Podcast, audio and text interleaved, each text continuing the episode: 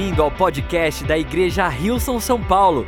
Oramos para que essa mensagem seja uma inspiração e uma bênção para a sua vida. Gente, estamos numa série incrível como Igreja Continental. Se você não esteve aqui semana passada, quem estava aqui semana passada? Várias pessoas, várias não estavam. Então vou aconselhar vocês a entrar no nosso YouTube. Oi para quem está em casa também. Se você não está aqui na igreja, vou falar sobre isso mas é realmente uma série de cinco semanas. A gente tem aqui um site que vai aparecer aqui, são cinco semanas com cinco fundamentos. Conecte-se com Deus, foi semana passada, então entra lá para ouvir o Rafa falando sobre isso. Conecte-se com a igreja que eu vou falar hoje. Conecte-se com o seu valor, conecte-se com o seu propósito e conecte-se com a sua esfera de influência. Se você entrou ali no nosso foyer, tem uns totens ali falando sobre isso. Isso é o que a gente, desde o início da igreja, está é, enfatizando, né? A gente está nesse foco de realmente entender os passos, né? Onde nós estamos nessa jornada de fé aqui dentro da igreja. Então, a gente resolveu fazer essa série continentalmente. Nossos pastores Cris e Lucy são os nossos pastores continentais, né? Nós somos uma igreja global, mas aqui no nosso continente o Cris e a Lucy são os nossos pastores. E temos igreja aqui em São Paulo que está fazendo essa série junto com as igrejas de Buenos Aires, de Monte Rei, de é, Montevidéu e aqui, como eu já mencionei, tanto aqui quanto lá na Zona Leste, nosso circo Patati Patatá. Se você quiser visitar o nosso campo Zona Leste, é sensacional também. Eles estão crescendo bastante e tem sido uma alegria poder ver tudo isso nessa cidade de São Paulo. Amém? Amém. Então a gente começou domingo passado com conectando-se com Deus. Né? A gente falou lá de João 15, de 1 a 17. E ela fala ali sobre a nossa relação, que é a mais importante das nossas relações, que é a nossa relação com Deus, com Jesus, né?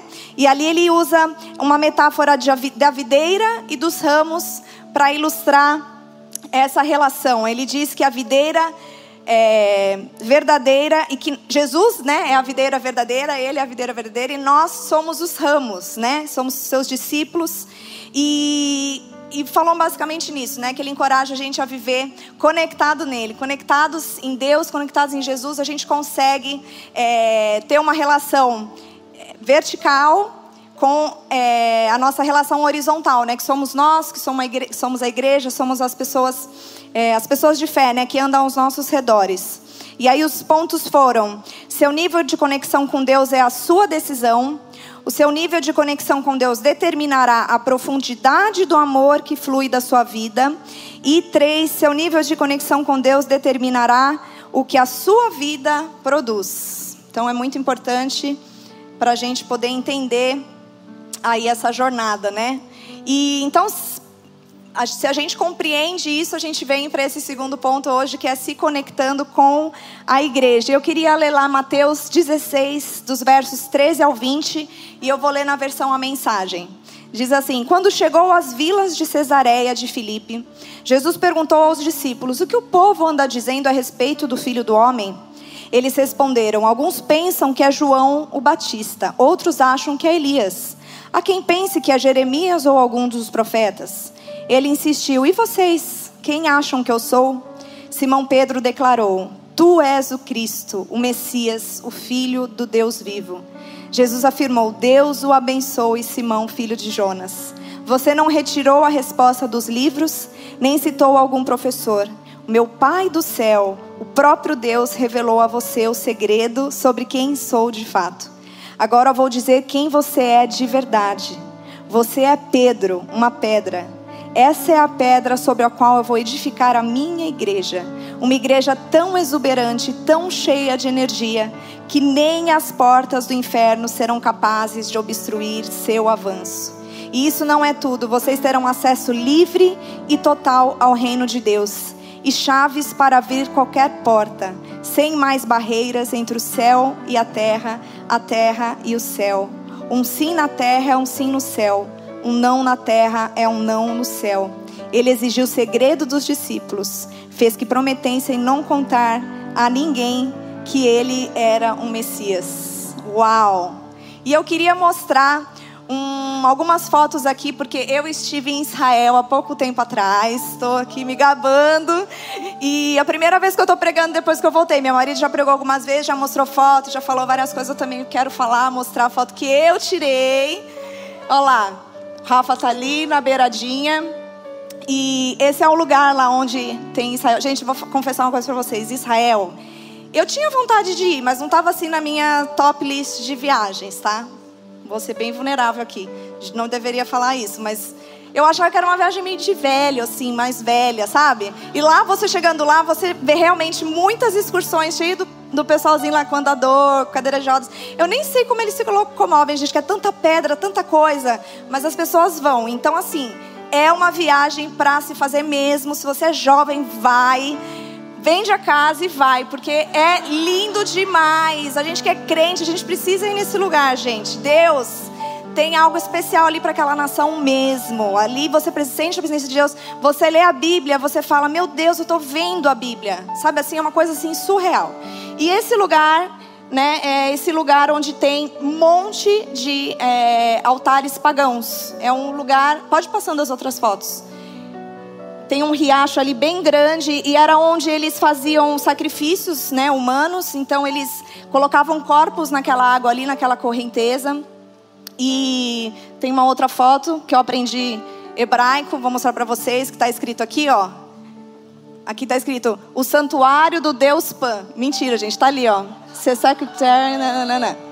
E ali é o Deus Pan, é um dos deuses que tem ali naquele lugar, mas é recheado. Então você olha todo em volta eram cheios de templos pagãos. E nesse lugar foi o lugar onde Jesus escolheu para levar os seus discípulos e falar essa passagem que nós acabamos de ler. Você imagina quão poderoso é você pegar os seus discípulos levar num lugar, no meio do furacão, ali acontecendo um monte de sacrifícios, pessoas adorando outros deuses, e ele fala: Pedro, você é a minha pedra você é a minha pedra. Sarinha, você é a minha pedra. Rê, você é a minha pedra. Jesus falando para cada um de nós ali representado para a vida de Pedro. E sobre essa pedra eu vou edificar a minha igreja. E nenhuma porta do inferno vai prevalecer contra ela. Imagina ele apontando em volta assim, ó. Vocês podem ver tudo isso aqui? Toda essa é, é, adoração, é, todos esses deuses pagãos, nada disso vai prevalecer a igreja que vocês vão construir. E nós hoje somos a igreja de Jesus Cristo. Amém? Então, que privilégio nós temos e que responsabilidade nós temos. Mas isso significa que a igreja está sob a autoridade de Jesus Cristo. Nós fazemos parte dela, nós temos o privilégio de construí-la. Mas nós temos Jesus como foco, como centro, como cabeça da igreja, né? E a igreja permaneceu já por meio, por muito, muito tempo, por meio de tantas é, confusões, tantos desafios, perseguições. A igreja realmente é perseguida. A gente aqui no Brasil tem o privilégio, né, de não viver isso, mas muitos países não conseguem, muitas vezes ter uma reunião no público e realmente a gente precisa valorizar esse momento que temos juntos aqui, onde a gente pode vir cultuar o nosso Deus com liberdade. E pensando um pouco né, no, em tudo aquilo que a gente tem vivido, a pandemia foi um momento assim muito difícil, muito complicado para a igreja. Eu não sei se você tem algum trauma aí da pandemia, eu tenho vários. E um deles foi realmente não poder vir à igreja, não poder fazer a igreja como nós fazemos no dia a dia. Mas nós reinventamos, né? Graças a Deus pela internet, você que está aí nos acompanhando. É, você tem essa oportunidade agora, né, de assistir as reuniões online. Talvez quem conheceu a igreja através do online, muitas, muitos testemunhos aí. E aí hoje vocês estão aqui, gente. Sigam o exemplo aqui do pessoal. Venha para a igreja. É legal assistir, é uma possibilidade. Eu acho que isso é um, é um caminho, né? Quando não, não temos a possibilidade de vir à igreja, mas não existe nada do que estar aqui presente na igreja, sentir realmente né, o corpo vivo andando junto, isso é maravilhoso. E realmente, uma das coisas que o inimigo quis fazer foi destruir a igreja nesse período de pandemia. Eu sinto que ele fez com que pessoas se sentissem sozinhas, pessoas se sentissem confusas, é, se sentindo sem um lugar para pertencer. E no meio disso tudo, né, ele continuou é, Deus continuou sendo cabeça da igreja, né? A gente pode ver que mesmo pessoas que não estavam aqui presentes, né? A gente não podia abrir esse lugar, mas pessoas puderam conhecer o amor de Jesus. A igreja do Senhor não vai parar, não parou, e é por isso que estamos aqui. Amém? Amém. E realmente a igreja é um lugar onde ninguém é para se sentir sozinho. Talvez se você está aqui nesse ambiente, você ainda não se conectou com ninguém, não conversou com ninguém, vou te dizer que você está no lugar certo. Aqui você vai fazer amigos, aqui você vai encontrar uma família, aqui você vai poder fazer vida junto, a carga fica um pouco mais leve e é muito, muito bom. Aqui eu vou falar um trechinho de, uma, de um livro do Rick Warren que chama Uma Igreja com Propósito. Esse livro é muito bom e queria ler um trecho para nós. Amo a Igreja de Jesus Cristo com todo o meu coração. Eu também apesar de todos os seus erros, devido à nossa natureza pecaminosa. Mesmo assim, é o conceito mais magnífico jamais criado. Tem sido um instrumento usado por Deus para abençoar por mais de dois mil anos.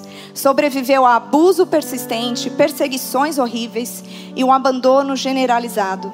As, as organizações paraclesiásticas e outros grupos cristãos vão e vêm, mas a igreja durará pela eternidade. Vale a pena dar as nossas vidas por ela e ela merece o melhor de nós. Amém? A igreja é uma ideia divina. A igreja não é uma ideia nossa, né? E tem muita gente que quer separar Jesus da igreja. Isso é impossível, porque Jesus é o cabeça da igreja. Ele tem no coração dele a igreja. E se você fala, tem crente, muito crente que fala assim: ah, eu amo Jesus, eu amo a Deus, eu tenho aqui meu relacionamento com Ele.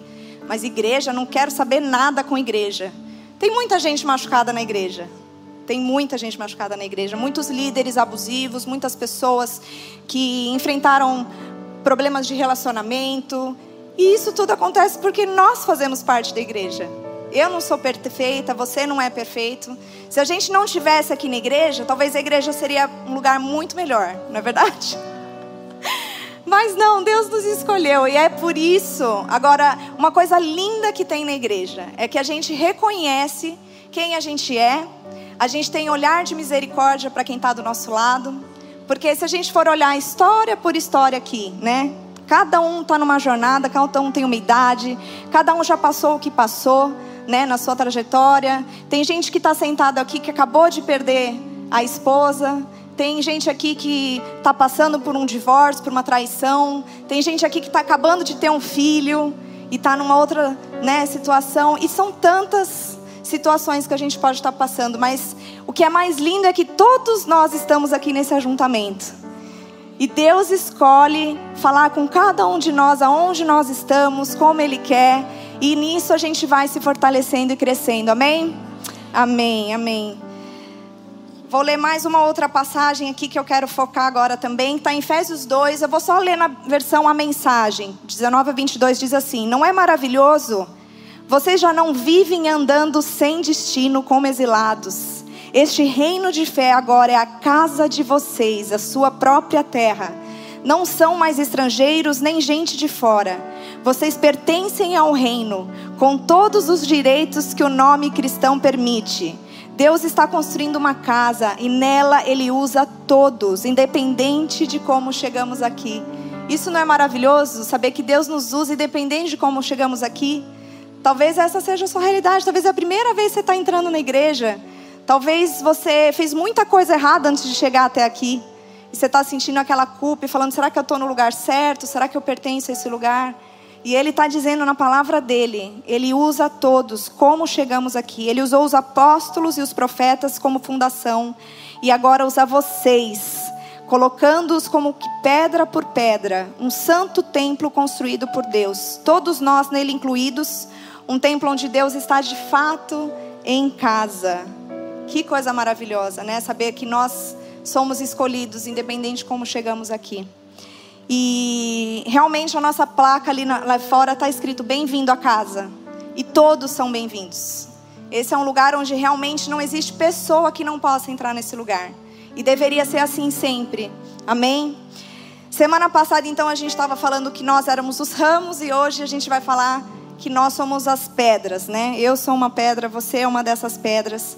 E nesse contexto aqui que lemos em Efésio, Paulo ele está estabelecendo que Cristo é o único fundamento da igreja. Nós construímos sobre Ele. Ele é o centro. Ele tem um lugar mais importante.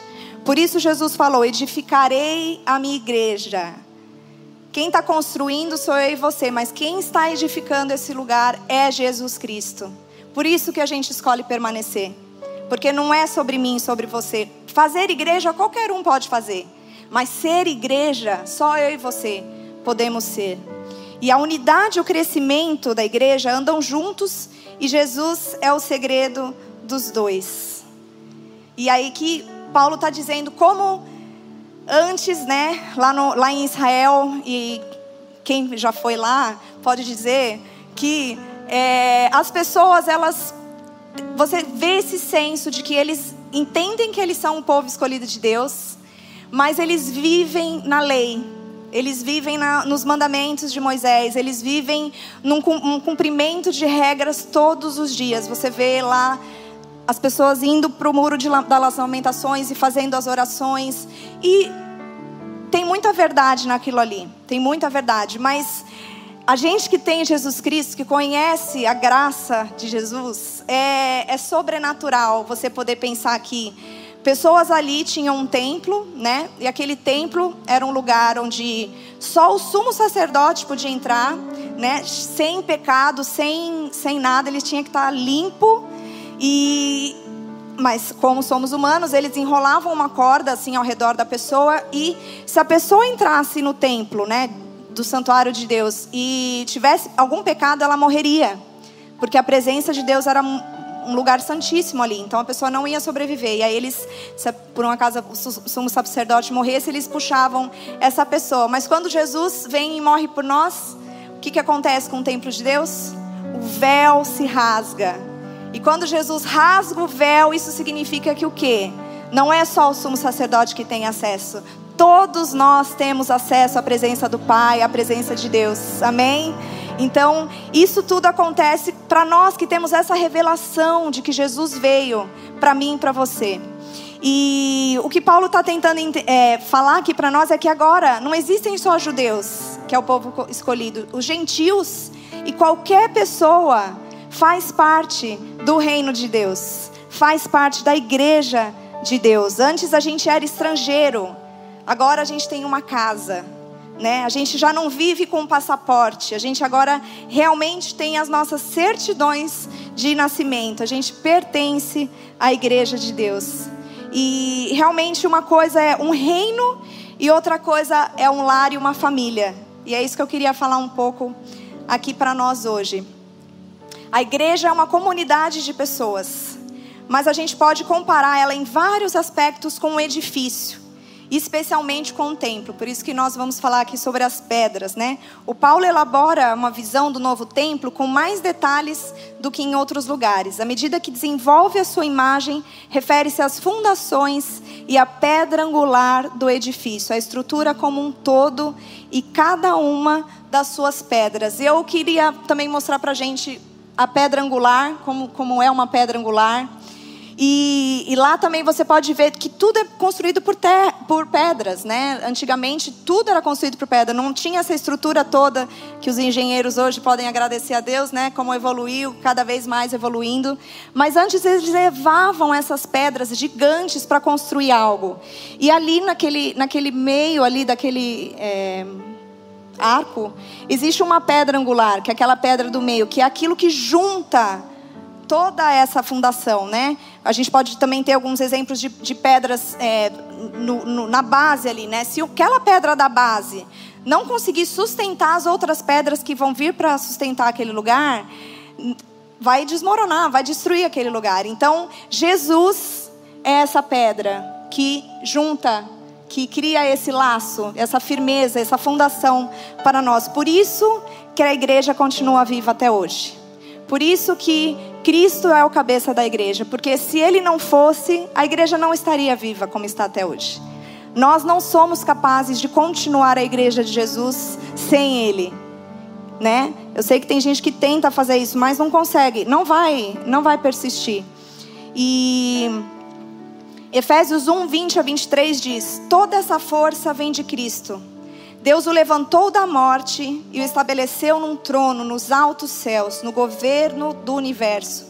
Tudo das galáxias aos planetas, de forma que nenhum nome, nenhum poder está fora do alcance da sua soberania. Isso não é provisório, será assim para sempre. Ele está no comando de tudo e tem a palavra final a respeito de tudo. No centro de tudo, Cristo governa a igreja. A igreja não é periférica em relação ao mundo. O mundo que é periférico em relação à igreja. A igreja é o corpo de Cristo. Por esse corpo, ele fala, age e preenche tudo a sua com a sua presença. Amém? Amém. E Deus, ele realmente teve essa linda ideia, né? De que nós, seres humanos, pudéssemos viver em comunidade. É difícil alguém viver sozinho. Se alguém já tentou viver sozinho, é... talvez não tenha dado muito certo, ou talvez você tenha se perdido aí nos seus próprios caminhos, né? Por isso que a gente fala que a igreja local é a esperança do mundo, porque na igreja só acontecem coisas dentro da igreja e a gente vai poder agora falar um pouquinho desses pontos, né? O primeiro ponto é a igreja é o povo de Deus. 1 Pedro 2, 9 e 10 diz: Vocês, porém, são geração eleita, sacerdócio real, nação santa, povo escolhido de Deus, exclusivo de Deus, para anunciar as grandezas daquele que os chamou das trevas para a sua maravilhosa luz. Antes vocês nem sequer eram povo, mas agora são povo de Deus. Não haviam recebido misericórdia, mas agora a receberam. Glória a Deus. Os povos estão unidos por laços de pertencimento. E o fato de sermos o povo de Deus nos fala de que estamos interligados. Pertencemos a Deus. Deus nos pertence e nós pertencemos uns aos outros. Portanto, a igreja é a resposta né, para essa solidão que muitas vezes podemos sentir, porque como povo de Deus, pertencemos a algo maior que nós mesmos. Uma visão maior, um propósito maior que nos une, né? Cada um pode ter aqui o seu objetivo de vida. Você pode né, ter uma carreira, querer seguir, uma família, querer é, construir. Mas dentro da igreja tudo vira muito maior, né? E somos, precisamos uns dos outros. Precisamos da história de cada um para a gente conseguir realmente fazer com que o reino de Deus se expanda. Amém? A igreja é o templo de Deus. Gênesis 28, 10, 16 diz: Jacó saiu de Berseba, a caminho de Arã. Ao escurecer, procurou um lugar para passar a noite. Na hora de deitar, ajeitou uma pedra debaixo da cabeça no lugar de um travesseiro. Ele dormiu e teve um sonho. Uma escada apoiada na terra chegava até o céu, e os anjos de Deus subiam e desciam por ela. De repente o Eterno apresentou-se a ele e disse: Eu sou o Eterno, o Deus de seu pai Abraão e o Deus de Isaac. Dou a você e os seus descendentes desta terra em que você está dormindo. Seus descendentes serão numerosos como o pó da terra. Eles se espalharão de norte a sul e de leste a oeste. Por meio de você e de seus descendentes, todas as famílias da terra serão abençoadas. Vou estar sempre com você e o protegerei aonde quer que vá. Também vou trazer você de volta a esta terra, e até que eu tenha cumprido tudo o que prometi, não vou deixar você. Jacó acordou e exclamou: Sem dúvida o Eterno está neste lugar, e eu não sabia. Ele estava apavorado e balbuciava, incapaz de conter o espanto. Que coisa inacreditável, maravilhosa e santa! Essa é a casa de Deus, essa é a porta do céu. Aleluia! A igreja, ela é a porta do céu para as pessoas. Que incrível a gente poder ter o privilégio de apresentar a eternidade para alguém, não é verdade? A igreja, ela é a casa de Deus, ela é a casa que a gente se reúne, né, como crentes para ter essa conexão com Deus e com os outros, nos dando esse apoio emocional em comunidade. Esse é o templo onde a gente se reúne para adorar, orar juntos, compartilhar experiências. Por isso nós temos aqui o tempo onde a gente prioriza orar uns pelos outros, a gente pode ter essa oportunidade de escrever o nosso pedido de oração. Muitas vezes estamos passando por situações tão difíceis e ter alguém que possa orar por nós, né? Que tenha fé, esse ajuntamento de fé aqui, o que que não faz lá no céu, não é verdade? E realmente Enquanto no mundo há desesperança, na igreja deve haver esperança. Enquanto no mundo há palavras de desânimo, na igreja deve haver palavras de encorajamento. Enquanto no mundo há ódio, rancor, na igreja deve haver amor e aceitação. Enquanto no mundo há críticas, na igreja deve haver ânimo e fé. Por isso que todos são bem-vindos na igreja. Não importa a sua condição, o seu estilo de vida, não importa. O importante é que você se sinta acolhido nesse lugar, porque aqui vai ver acolhimento, vai ver amor, vai ver uma palavra de encorajamento. Você não vai vir aqui e sair mais desanimado do que você entrou. Nosso propósito é que você saia daqui encorajado para a sua semana, que você saia daqui realmente inspirado para viver novas coisas com Deus. E no seu dia a dia, aí está o se conecte com Deus, porque aí no dia a dia você vai ter a sua conexão com Deus, o seu orar no seu quarto. Mas na igreja, na igreja acontecem coisas que só na igreja a gente pode viver. E realmente esse é o lugar onde as pessoas precisam encontrar tudo isso. E Efésios 4, 4, 7 diz: Vocês todos foram chamados para andar no mesmo caminho, para seguir na mesma direção. Por isso permaneçam juntos de coração e na caminhada. Vocês têm um só Senhor, uma só fé, um só batismo, um só Deus e Pai de todos, que governa sobre todos, age por intermédio de todos e está presente em todos. Tudo o que vocês são, pensam e fazem é permeado por essa linda unidade. Mas isso não quer dizer que todos sejam iguais, nem todos falam, fazem a mesma coisa. A verdade é que, pela graça generosa de Cristo, cada um de nós tem o seu dom. E que bom, né? A gente poder ter essa pluralidade na igreja, unidade na diversidade, né? A gente é, não se reúne por conta das nossas afinidades. A gente não se reúne porque a gente tem os mesmos gostos, a gente tem as mesmas. Mas nós temos um mesmo Deus, nós temos um mesmo Jesus. E é Ele que une todas as coisas. Esse sempre deve ser o nosso foco.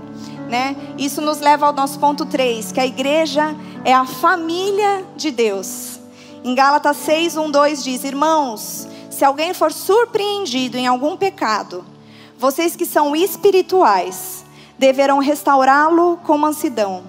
Cuide-se, porém, cada um para que também não seja tentado. Levem os fardos pesados uns dos outros e assim cumpram a lei de Cristo.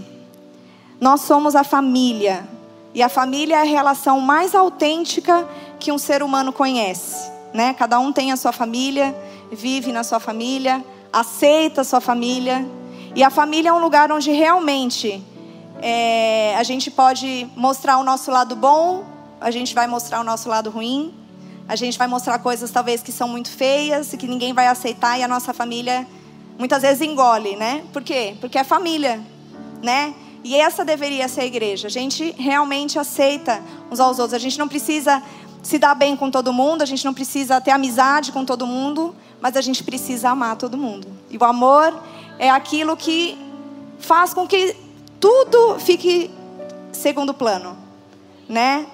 Muitas vezes a gente não está de acordo um com o outro, mas a gente consegue conviver, porque quem mantém essa casa é o nosso Senhor Jesus Cristo. Amém? Então, é, muita coisa acontece na igreja, né? Eu, eu nasci na igreja. E se eu for falar para você que se eu quis já um dia sair da igreja, já pensei, nunca quis. Já pensei, já passou pela cabeça, porque é igual você tá casado. Se você pensou algum dia aí, né, de desmanchar o casamento, ou muitas vezes a gente tem filho quer devolver, na barriga. Acontece, né? Aquele, aquela, aquela trama do, do amor e ódio, né? Que às vezes acontece. E a igreja é a mesma coisa, porque somos feitas de pessoas, né? Eu e você. Mas é, eu aprendi com meu pai. Meu pai me ensinou isso. A, as coisas acontecem na igreja. A gente pode ficar magoado, a gente pode machucar as pessoas, mas milagres acontecem na igreja, onde você vê um perdão acontecer onde você pensou que não tinha mais solução e aquela pessoa vem e te perdoa. Isso eu já, eu já vivi na igreja. Pessoas que talvez é, focaram né, em líderes em, ou na instituição e a instituição só magoou. Por quê? Porque foi focando em outros lugares a não ser Jesus Cristo. E todos nós, todos nós, não podemos tirar os olhos da nossa pedra angular. Ninguém, não há pastor, não há ninguém que possa focar em outra coisa a não ser em Jesus Cristo, senão a gente não fica em lugar nenhum. E eu queria dar uma palavra de encorajamento para você. Se você um dia saiu da igreja machucado, ou se você desistiu de caminhar no lugar, é questão de tempo de você se decepcionar aqui também. é questão de tempo. Mas a boa notícia é: volta os seus olhos para Jesus. Nos ajuda, você é resposta para a solução. Se você abandona um lugar e vai procurar um outro lugar melhor, querido, vai resolver aquilo lá que ficou para trás, vem para cá, tranquilo e pronto para outra batalha, mas a gente vai vencer junto, porque a gente está disposto a sempre aprender, a sempre ouvir e a gente realmente quer é, que uns, uns dos outros a gente possa ter realmente essa relação autêntica, essa relação onde há perdão, onde há graça, porque nós aprendemos isso do nosso Senhor Jesus. Amém? Eu queria ler um, um trecho de um, de um post que eu sigo e. Deixa eu ver onde está. Estava super preparada, né? É que estava aqui a mensagem, agora foi é, é, um, é um, um, uma conta, como é que fala, gente? Uma conta de Instagram, um perfil. Sou super, super interligada na internet. É um perfil onde é, chama Race to Stay. Agora me ajuda a traduzir isso criado para permanecer, levantadas para permanecer. É de uma mulher que é filha de pastores e hoje é pastora, e ela fala das crises que existem na igreja. E hoje ela fez esse post que eu achei sensacional e eu queria ler para nós. A igreja se resume a um bando de gente quebrada, convidada a pisar em solo sagrado. Pródigos que não são projetos religiosos, mas milagres que vêm testificar sobre um Pai que nos acolhe a todos em casa. Domingos não são mágicos, em vez disso, eles nos colocam face a face com Deus majestoso, que não nos desqualifica por nossas imperfeições, nem nos deserda se envergonhamos a família.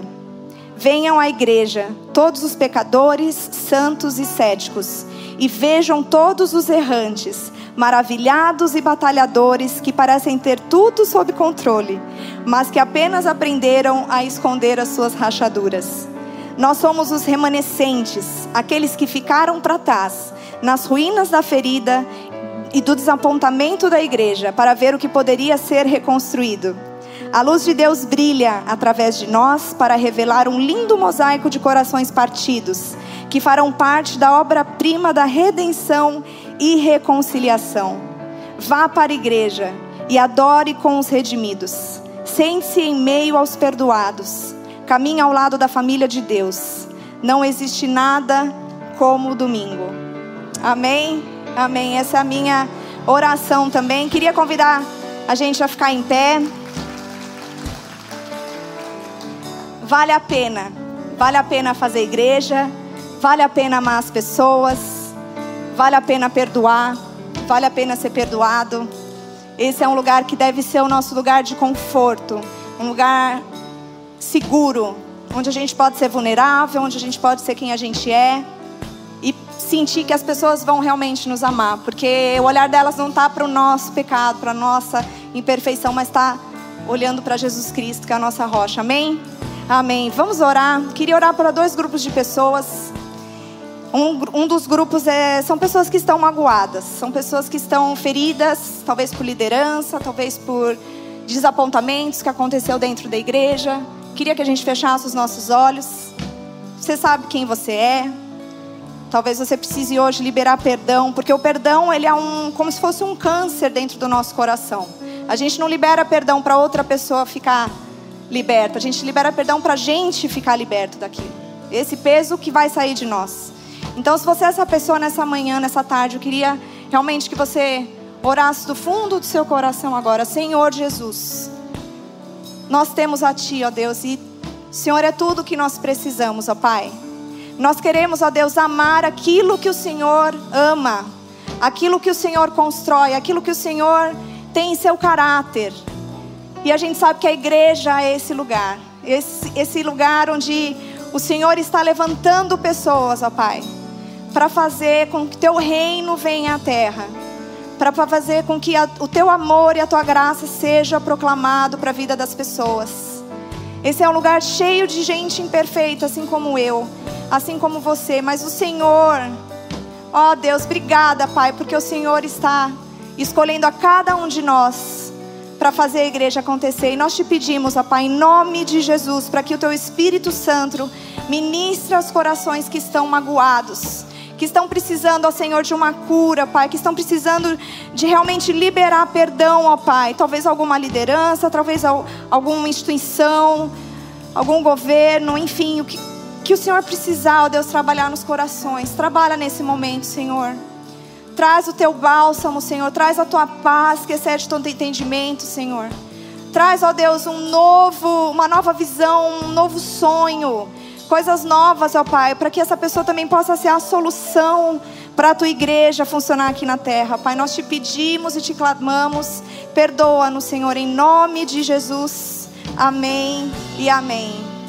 Em um outro grupo de pessoas que eu queria orar nesse momento, talvez você foi convidado a estar aqui nesse lugar hoje. Talvez você se conectou aí, ligou, né? O YouTube está conectado conosco, alguém te mandou um link. E você está ouvindo sobre esse amor, sobre essa graça de Jesus pela primeira vez, ou talvez você já ouviu falar sobre isso, você talvez já teve uma caminhada com Jesus em algum momento, mas você sente que você precisa voltar. Hoje é o dia de você voltar para os braços do seu Senhor. E, e eu queria orar então por essas pessoas. Vou pedir novamente para que a gente feche os nossos olhos, abaixe a nossa cabeça. Isso é um momento entre você e Deus. É um momento em que você pode estar tranquilo, que ninguém vai estar observando. É algo, uma decisão sua, pessoal. E se você é essa pessoa que fala, Marina, eu preciso orar, eu preciso entregar o meu coração a Jesus, eu quero ter essa caminhada, eu quero ter esse, fazer parte dessa família em que eu sou bem-vindo. Se você é essa pessoa agora, eu vou te pedir para você levantar a sua mão, para que você possa, em alguns instantes, fazer uma oração. Glória a Deus, glória a Deus.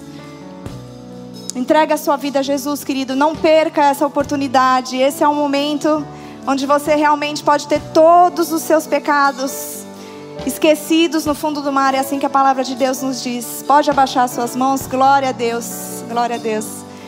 Queria fazer uma oração, e essa oração você vai repetir essa oração, porque a Bíblia fala que com nosso coração a gente é, crê e com a nossa boca nós confessamos. Então nós vamos fazer essa oração juntos, como família, todos nós vamos repetir essas palavras, amém? Amém. Senhor Jesus, muito obrigada pelo teu amor, pela tua graça. Obrigada, Jesus, porque um dia o Senhor morreu pela minha vida, para me dar uma nova vida, uma nova esperança e um novo futuro. Que a partir de hoje eu viva todos os dias ao teu lado. Em nome de Jesus, amém e amém. Vamos celebrar todos aqueles que tomaram essa decisão. Glória a Deus, nós como igreja celebramos, queremos estar junto com você nessa caminhada. Depois o Rafa vai vir para falar um pouquinho mais como igreja queremos fazer, mas eu queria que a gente pudesse cantar um pouco juntos agora também para animar a nossa fé. Vamos adorar a Deus, amém? Obrigado por ouvir o podcast da Igreja Rilson São Paulo. Esperamos que você tenha sido desafiado e inspirado. Se gostaria de visitar nossas reuniões aos domingos, você pode encontrar mais informações no site wilson.com/são paulo.